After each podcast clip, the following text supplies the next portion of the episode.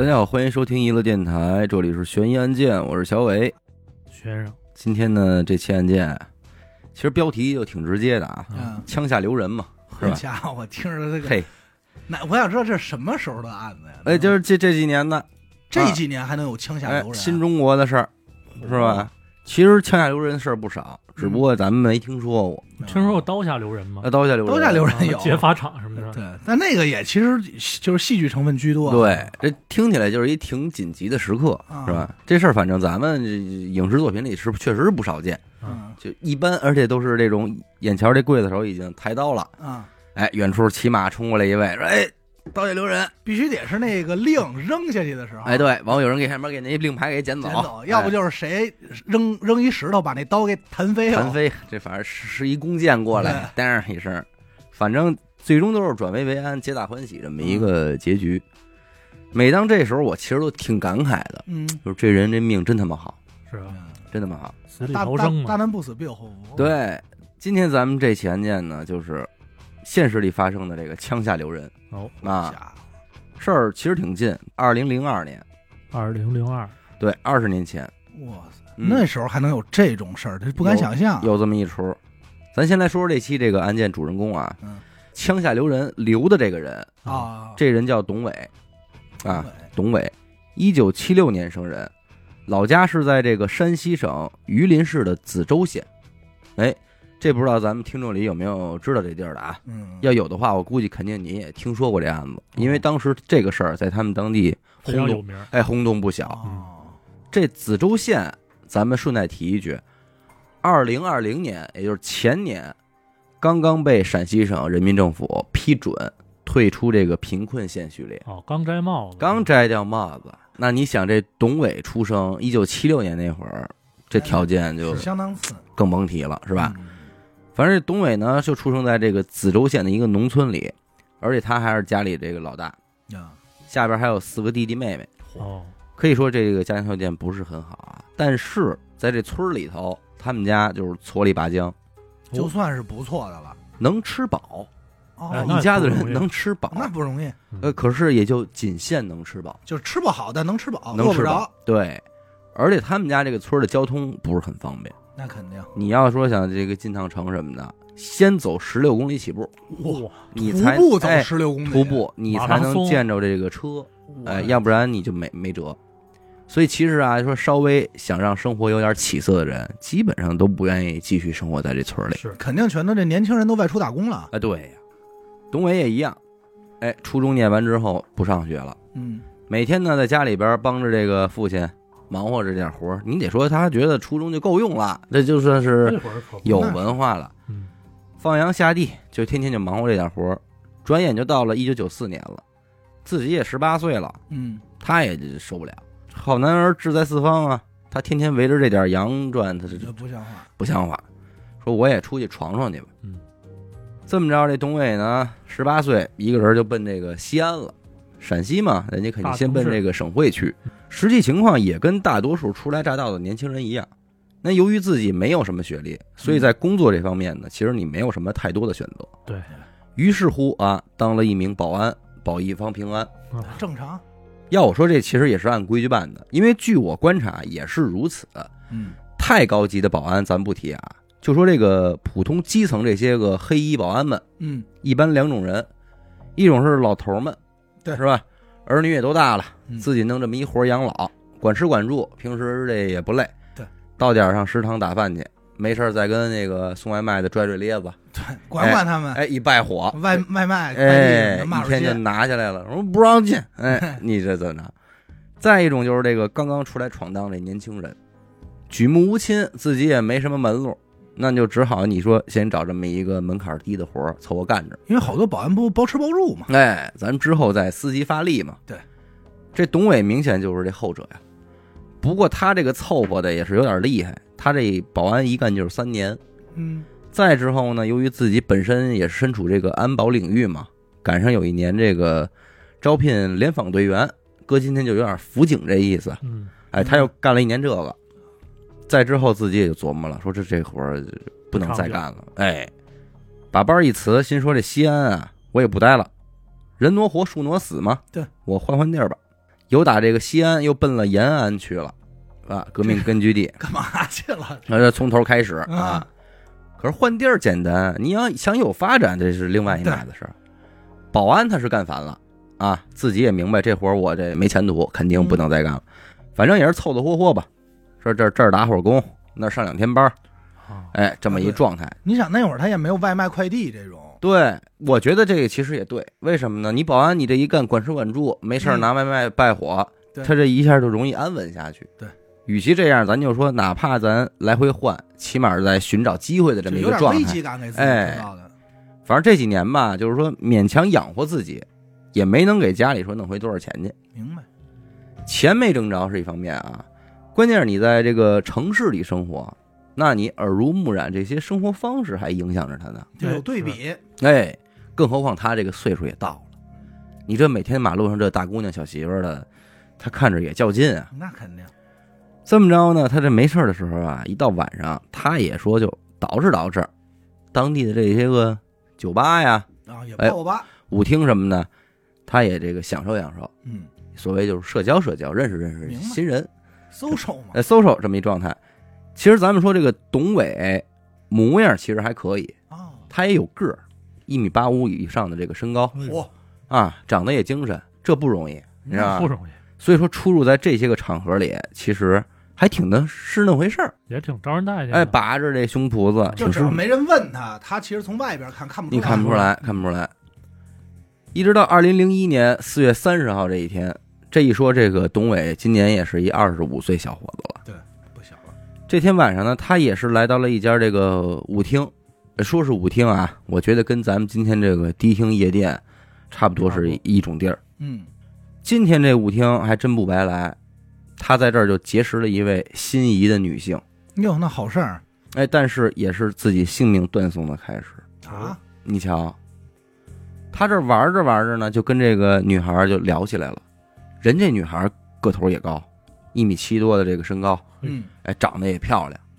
俩人聊的呢也挺开心。哎，一番沟通之后啊，嘿，这姑娘是个小学老师。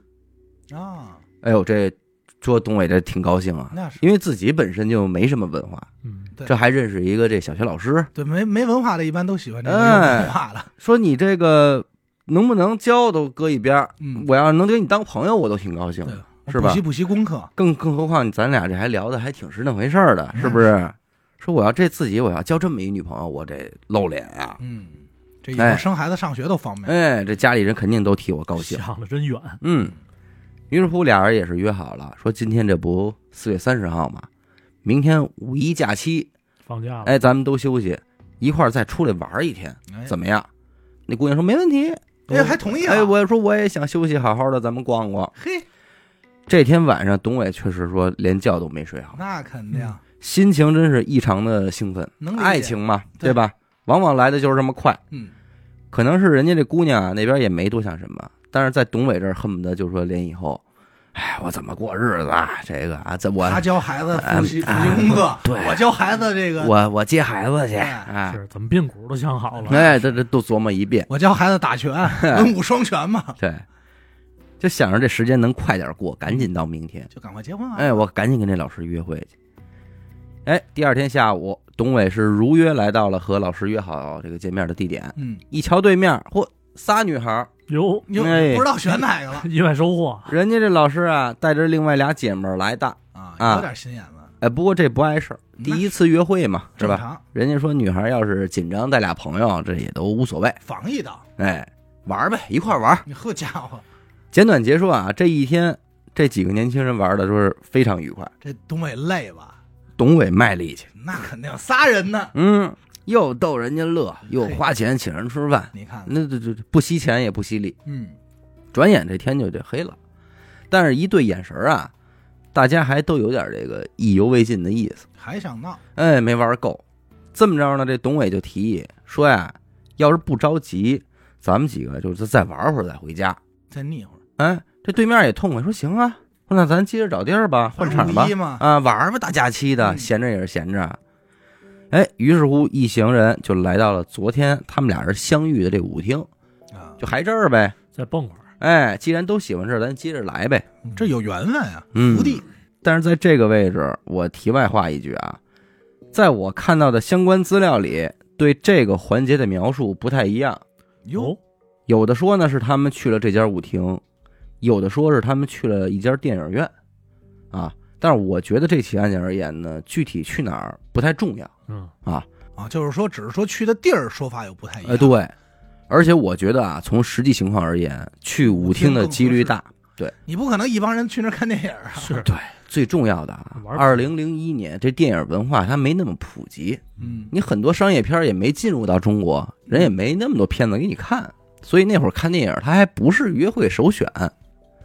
反正是一行人就来了这家舞厅呢，到了之后你得先买门票，嗯啊董伟就说说你们仨先进去，嗯，我这儿呢买票，一会儿进去找你们去。完了到门口盖章。哎，大方吗？人家这约会呢，那肯定得绅士起来。这么着，这仨女孩就进去了。董伟呢，在门口这儿就买票。注意了啊，这个案件就要开始了。啊，啊，就这功夫，旁边就过来一人，这谁呢？这人叫宋阳，啊，宋江的宋，太阳的阳。嘿，延安是本地人，这一年是十九岁，他等于比董伟小小六岁，六岁。就这么一孩子。案件的资料里有人说，这个宋阳和董伟之前在这舞厅这片就认识，不说关系有多熟，反正说得上话。明白。但也有的资料说这俩人完全不认识，就是陌生人。啊，就是他俩到底什么关系，咱们也其实不太。哎，说这宋阳就是一个常年混迹在各种场所的一个当地小流氓。这么俩腻子哎起腻。这两种情况，宋阳走到董伟旁边，一拍他这肩膀说：“行啊，哥们儿，现在玩的可够花的嗯啊！啊，自己一人你带仨妞儿，嘿，说忙得过来吗你？”董伟一听笑了笑，说：“这没有，我说大家都是朋友，过来一块儿跳跳舞。”啊开玩笑呗。宋阳一听就乐了，说：“我看啊，兄弟你你忙不过来，我看那个高那个不错，我挺喜欢。说你去去跟他说一声去，今儿晚上让他陪我睡吧。这这姓宋的就这么说你，就直接说了，够愣的。就今儿晚上就跟我睡一宿吧。反正言语家他不是说是还不让他跟我睡一宿，啊，还不是这种说那种逗招一下逗一下，提出了需求，就是我今天要让他跟我睡，明白，有点命令的那对个口吻。你去办这件事儿。嗯，无论在哪个资料里啊，这个宋阳表示我对高个儿女有兴趣，想让她陪我睡一宿这事儿，都是实实在在发生的。这都是砸瓷似的。对，这是他确实表明了这个意图的。嗯，那这肯定不干呀。那高个儿女孩不是别人，那就是董伟钟情着的这个小学老师。那肯定，那面对着这个情况，咱们说一般男的这肯定都受不了。那是接下来发生的事儿呢，也就是咱们今天这起案件的关键了。其中这个细节就众说纷纭，但又大差不差。嗯，首先是在门口这个位置啊，嗯，俩人撕巴起来了。动手了。哎情急之下，宋阳甚至还把皮带抽出来，对这个董伟进行殴打，而且还不是一打一，是这个一闹起来，宋阳的两个朋友也加入了进来。哦，哎，可以说是四个人的一场混战。反正咱们直接说最终啊，最终宋阳脑后受到这个石头的撞击，这个伤痕嗯，情况严重，被送往了医院进行抢救。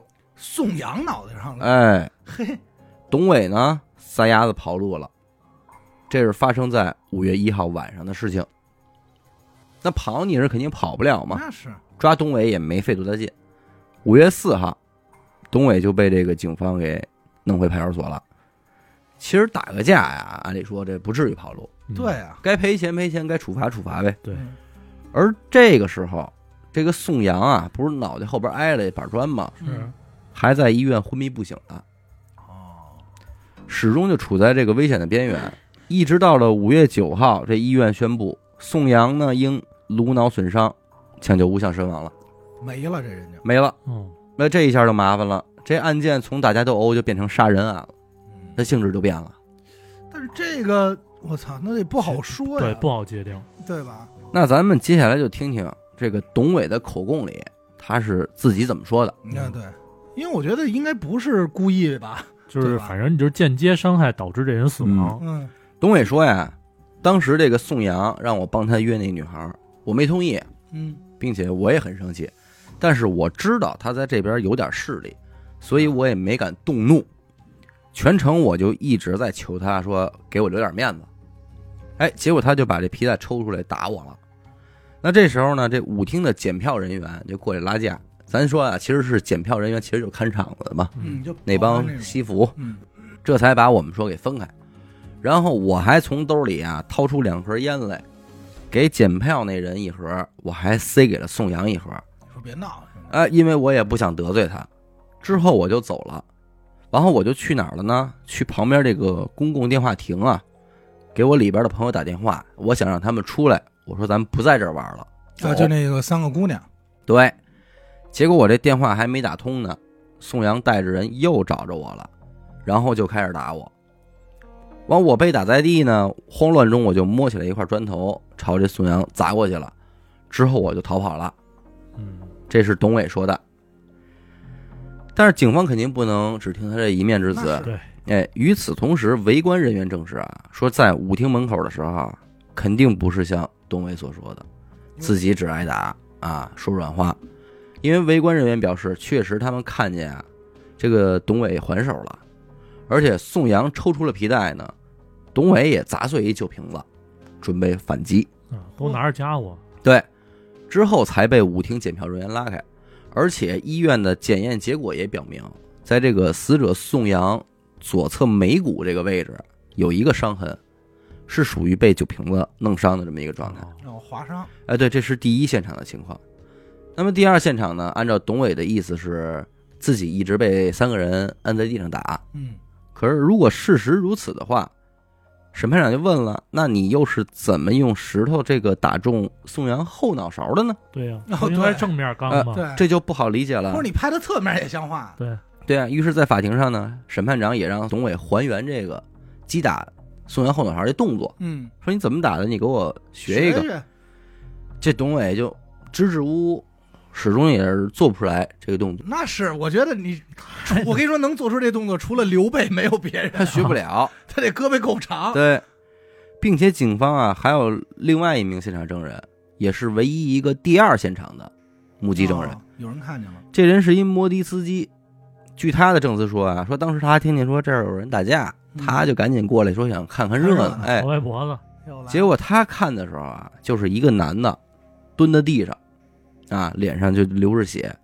往旁边呢还转还站着一个穿白衣裳的小伙子，跟那儿指着他骂骂咧咧的，骂了一会儿之后，这白衣裳呢就往胡同里边走了，说我这一看这主角都撤了，我这热闹也没得看了。嗯，看了，撤呗。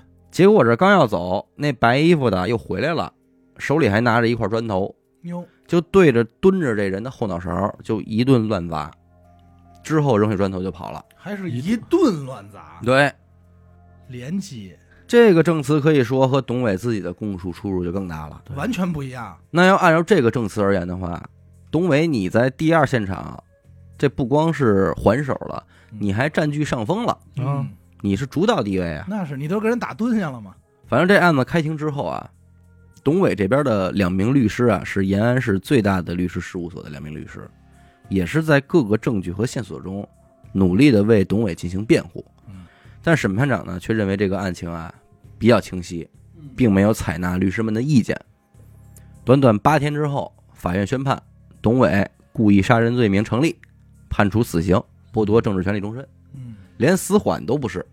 就当时就当机立断，哎嘿，判的这么果断。哎，好家伙，这一宣判，董伟他爸爸可就急了。嗯，家里老大嘛，本以为是给人打了就就给人赔钱，对他这边还四处正借钱呢，没成想这消息一来，死刑了，白发人送黑发人，而且这可是家里长子啊，对这真没想到。老头心疼坏了。但是这能有什么辙呀？人说了，延安是最好的律师事务所，你没能救他儿子一命，嗯这就算完了。对，哎，这会儿身边有人给出主意了，说别延安了，咱老家这边有一律师就挺厉害的，说曾经听说他给一个案子打官司，四个人都判死刑了，结果这律师一出手，都变死缓了。嚯，哎，这高科技！缓了。嘿董老爸一听这个，说这那就赶紧去吧，啊，求求人吧。这个有高人啊。嗯，这人谁呢？这人叫朱占平，啊，姓朱的朱，占是战友的战，啊，平啊，平面图的平。这也就是这期案件里促使枪下留人成型的这个人嗯，啊，喊这句话的人喊出来了，喊出来了枪下留人，啊。然后陕西人的话，应该说是枪下留人，枪下留人，哎他，有点鼻音嘛，这期案子啊，咱们实事求是，从咱们知情的内容来看，这肯定算不上什么大型的冤假错案，嗯，对而且被害人宋阳的家庭背景啊嗯，很普通，对，不是有背景的，干不出什么只手遮天的事儿来，嗯，而且实打实的就是出人命了，对吧？对，人还肯定是董伟杀的，对，这也这跑不了他自己也自己也承认，这也跑不了。都挺清晰的。嗯，真要说有问题，也就是案件内部的一些个疑虑，对吧？对吧？不是，就是咱们这儿听的话，我觉得嗯最大问题就是他判的是不是有点过过啊过对，这就关系到这个嫌疑人董伟他到底是不是必须死刑的这个判决了。对，嗯其实就这么了嘛。朱占平啊，不是网红，所以咱们也不必神化这个人。嗯，他具体是不是一个好律师呢？我们也不用做过多的评价，因为这人还活着，人家还在工作着。嗯但是只看这一宗案件的话，咱们绝对可以说，在这起案件里，朱占平绝对是一个负责任的律师。哟，而且其实此人这个口碑就不错，为什么呀？从根儿上来说，这人不是一名律师，他本职工作是一名文字记者，半路出家，半路出家。嘿，在他当这个记者工作的同时啊，他自己报道一起这个讨债的案件，啊，他就发现这当事人怎么十多年都不能要回自己的赔偿，怎么就拿不回钱呢？对这朱占平就深感不公啊，嗯，于是乎就毅然决然的辞去了这个记者的工作，三十三岁考取了一个律师资格证，想考，成为了一名律师。那所以说，从这点来看，这人就很明显，他有点正义感，对，你说是吧？他有他至少有这种怜悯之心嘛。对，而且还有点狠劲儿和行动力啊。对，说干就干能成事儿的人。当这个董老爸找到他的时候，朱占平呢，首先是了解了一下这案件的情况，哎，又得知什么？这董老爸跟自己也是老乡，都是梓州县的人啊，啊，家庭条件也不是很好，就接手了这起案件，而且人家并没有狮子大张口，说多少钱？只收了这个董老爸最基础的代理费用三千块钱，嘿，干你这案子，不多，这不得不说吧，良心，绝对良良心价格。关键你这这是条人命啊！对这二年，咱们这身边啊，或者是自己本人的，或多或少都牵扯过一些官司。嗯，按咱们得知这行情价，三千块钱拿回来了，见一面，三千块钱是 是吧咨咨询费，咨询费能让你进去聊聊去，对，哎，还不是你进去聊，他进去跟你没跟你聊没关系。对，更何况您这是一人命官司。朱占平就认为说，董伟这起案件里边，董伟是有明显的自卫情节，对呀，对吧？而且宋阳一方率先挑事儿，这个是这也是肯定的。不能说毫无过错呀，他们这边。嗯寻衅滋事嘛，但是在审判时呢，法院却忽略了这些情况，所以朱占平就认为啊，这案件应该还有机会，嗯，还有机会。于是，二零零二年的一月三日，这个朱占平就正式成为了董伟的代理律师。二零零二年的一月二十四日，朱占平就去了陕西的高等法院，在查阅了这起案件的资料之后呢，又赶到延安去见了董伟一面，啊，并且对案发时送送杨去这个医院的出租车司机进行了一个走访取证。啊朱占平就认为啊，说第二现场的这个目击证人说他看到董伟向宋阳的后脑反复击打，对吧？嗯一顿打嘛。但是验尸结果却表示呢，宋阳的脑后只被击打两次。啊，所以他这个也是有出入的。哎，从这一点可以看出，这个证人的证词和实际的情况并不吻合。嗯，那因此，证人的这个证词呢是不能够作为完全的参考的，并且朱占平呢还罗列了很多其他的证据啊、疑点啊，这个，哎，归着包堆儿一并就递交给了法院，嗯，认为董伟呢只是防卫过当，罪不至死。明白。哎，只要您改改掉这个死刑对，那其他的都好说嘛。是死缓是无期，他们觉得都目的达到了。对，其实截止到这一步啊，朱占平很有信心，他认为于情于理，这个董伟故意杀人罪肯定是有些重了的。对，所以觉得呢，二审的结果应该会很好，最起码能变个死缓嘛。对，但是没想到啊，四月二十七日，董伟这个案件的二审结果出来了，维持原判，哦，还是死刑，还是死刑。嘿，朱占平一下愣了，他没想到自己这个辩词这么充分，而且还找到了新的证人，结果居然维持原判，这个为什么呀？而且他有预感，这个执行应该快快下来了。啊，说实话啊，这案子到了这会儿，一般的律师可能也就放弃了。是因为已经二审了嘛。对，二审人也审了，嗯维持原判了，你还能有什么辙呀？对啊。结果这位朱占平先生为什么说是负责任呢？嗯，人上北京了，干嘛来了？最高人民法院啊啊啊啊！办事儿啊，人家说了，咱先说别的啊，他二审结果出来是四月二十七号，嗯，嗯，他认识那女孩儿去年四月三十号，这哦，一年了这董。伟就已经等着等一年了。嗯然后他正好去北京这段时间也赶上这个五一假期黄金周，嗯火车票难买，还是买了一张这个特价的这个花高价买不是花高价钱买了一张火车票去的，嗯连夜去办这事儿。四月二十八号，朱占平到了北京之后，直接就奔最高法院去了。但是咱们也知道，你这门儿他不是你随便什么人能进敲门就能进。你朱占平也只是个律师，并不是公职人员，那就更不可能随意由你进出了。那是，虽然说那个年月你用不着什么介绍信，嗯但是高低电话你得打一个。关键门口保安也不让你进。对，有人同意了你才能，人家门口可不是保安。啊，对，武警武警，啊对，武警不是保安。哎，朱占平就站在这个传达室，一遍一遍往里打电话。就说真是不巧，就赶上啊，这人家里边这办公室搬呢，这儿轮换呢，哦，搬搬家呢，所以这个电话一直都很难打，一直到了上午十一点钟才接通。电话那头呢，听完他的陈述之后，就表示说：“那可以，你先把这个案件的资料先寄过来，咱们研究研究。嗯，”朱占平说：“就别寄了，我就在门口，我在门口呢。”啊，这么着，不一会儿里边出来一法官，就把他这案件资料拿走了。啊，没给他接进去。对，这会儿朱占平心里还挺痛快的，虽然打电话费半天劲，但这事儿起码进行的还挺顺利的呀递。交了嘛？哎，自己呢挺高兴，回去收整了收整，说一会儿我好好的找个地儿吃口痛快饭。嗯，嗯结果刚吃上饭，这自己电话又响了，不是别人，董伟他爸嗯，打来的。一看这来电显示啊，朱占平这心里就咯噔一下。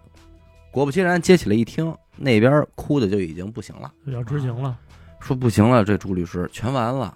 说我这边已经接到法院通知了，明天上午十点半，嚯，董伟就要被执行死刑了，真够紧的。晴天霹雳啊！有心说现在咱再去这个最高法院，嗯，可是这会儿五点多了，人下下班了。班了。明天上午十点半执行死刑，最高法院八点上班，留给他的就这俩半小时。第二天一早，人朱占平就站在这个最高法院门口了。他想的是什么呀？昨天拿我找我拿材料那个，我见过呀，我在这门口等着他。他一进门，我先给他拦着了，我说这事儿，这不就第一时间吗？啊，而且你们八点上班，你横不能比八点晚到，你迟到啊。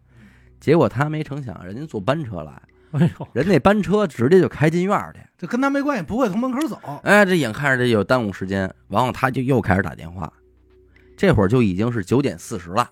哎哎呦，这时间可太紧了。朱占平就一个劲儿往里打电话，结果自己的这个手机响了，嗯又是董伟他爸。这会儿老人这声儿就已经比较冷静了，嗯，说算了，朱律师，囚车和这个执行的武警已经开进看守看守所了拉走了。啊，这会儿就给我们三分钟做最后道别呢。说我们道别了，说知道您尽力了，咱就算了吧。人家亲爹都说算了啊，结果这位朱占平先生啊，人说了一句说只要枪没响，我的努力不会停止。哎，哎呦，好你看，三千块钱啊，好律师啊，挂了董老三电话，接着给法院打，哎，不错，终于打通了。十点钟，朱占平推开了刑事一庭这个叫李武清副庭长的这个办公室门啊，抓紧时间就向这个李副庭长陈述案情，说您得赶紧做决定吧。这会儿人那边都刑场对，那边了，子弹都上膛了。再晚一会儿枪一响，什么都晚了。嗯，这时候应该就剩半个小时了，是吧？只有半个小时了。李武清这也是，咱也说是一目十行啊。嗯看完了这个申诉材料，决定就说双管齐下吧，咱们一方面呢向最高人民法院申请下达这个死刑暂缓的执行命令，嗯一边用手机就联系延安那边的工作人员。但实际上这个电话打的也不是那么顺利，嗯，毕竟你想他隔这么远，又不是认识人，对，而且这里他也有流程的，他不能一下把电话就打到那个对口的人手里去啊他。没法打到那个执行的人手里去啊！你怎么又没用啊？一直到十点十八分，这个电话经过了几次的转接，终于是到了这起案件的执行法官手里。嗯十点二十四分，电话通了，然后就有了以下的对话：说你是不是在执行一个叫董伟的案子？那边说是。那枪响没有？说还没响。我这是最高人民法院一庭，现在通知你推迟到下午三点执行。这期间我会给你新的指令。然后人那边问说你是谁？啊，我叫李武清，开着你的手机，省高院的杨副院长会给你新的指示。这边李武清的电话刚刚挂断，哎，这边朱占平这手机就响了。哎呦，董老汉打来的，说：“操，朱律师太谢谢您了，这人救下来了，哎呦，牛逼！哎真的我都起鸡皮疙瘩了。救下来。他这个四分钟给救了，这会儿时间是十点二十六分，哎呦，还剩四分钟给救，什么概念？真牛逼！再有四分钟，这枪一响，什么都凉了。说明了。嗯哎，那你别说，这个朱占平找的这个律这个庭长庭长也挺负责啊也给很负责任，啊，是吧？朱占平也有你这份感慨，嗯，他就是没想到说我这事儿能办成，对，但是他办了，结果还真成了。挺牛逼的。这绝我觉得能算奇迹了。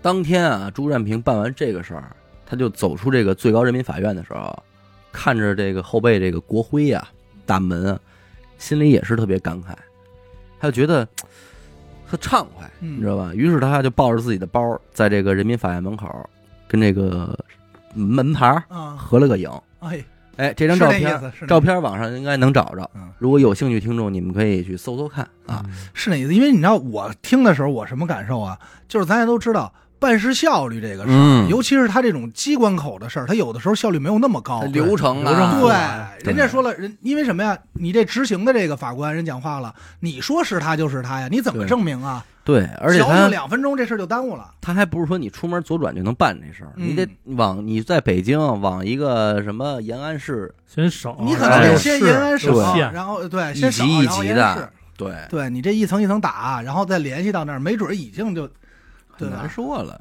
其实中间这点过程，这些接电话这些人嗯，我觉得对都挺负责。都挺给力的。我觉得朱占平肯定在他办公室，就是就是咱这不知道跺脚了，拿着材料肯定就是传传一个了，也也紧了，那肯定也手得嘬嘬出汗，着，也嘬嘬着。这案件讲到这儿，我觉得所有人都跟这儿松一口气，嗯，嗯，感觉说咱终于把人给救下来了。这得挪到下午三点是吧？嗯，但实际情况可以告诉大家啊，董伟最终还是在几个月以后被执行了死刑。啊，哎，还是还是给毙了，怎么回事儿啊？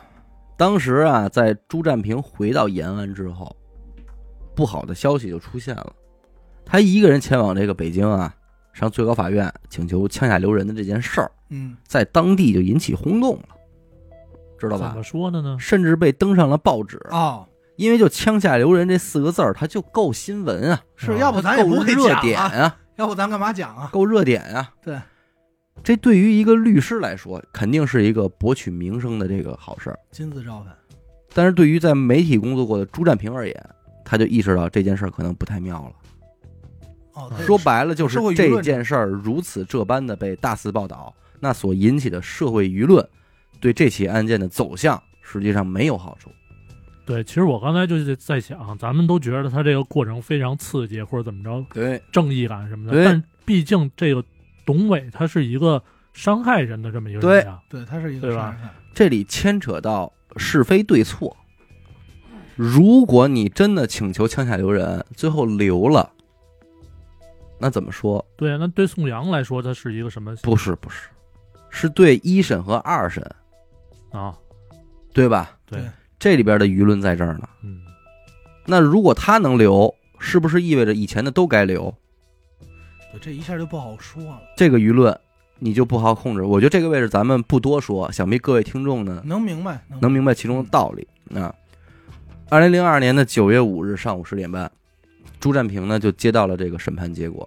他本以为呢会是死缓或者无期，嗯，结果董伟一案呢最终还是维持了原判啊，死刑立即执行，这就是终审了啊。剥夺政治权利终身。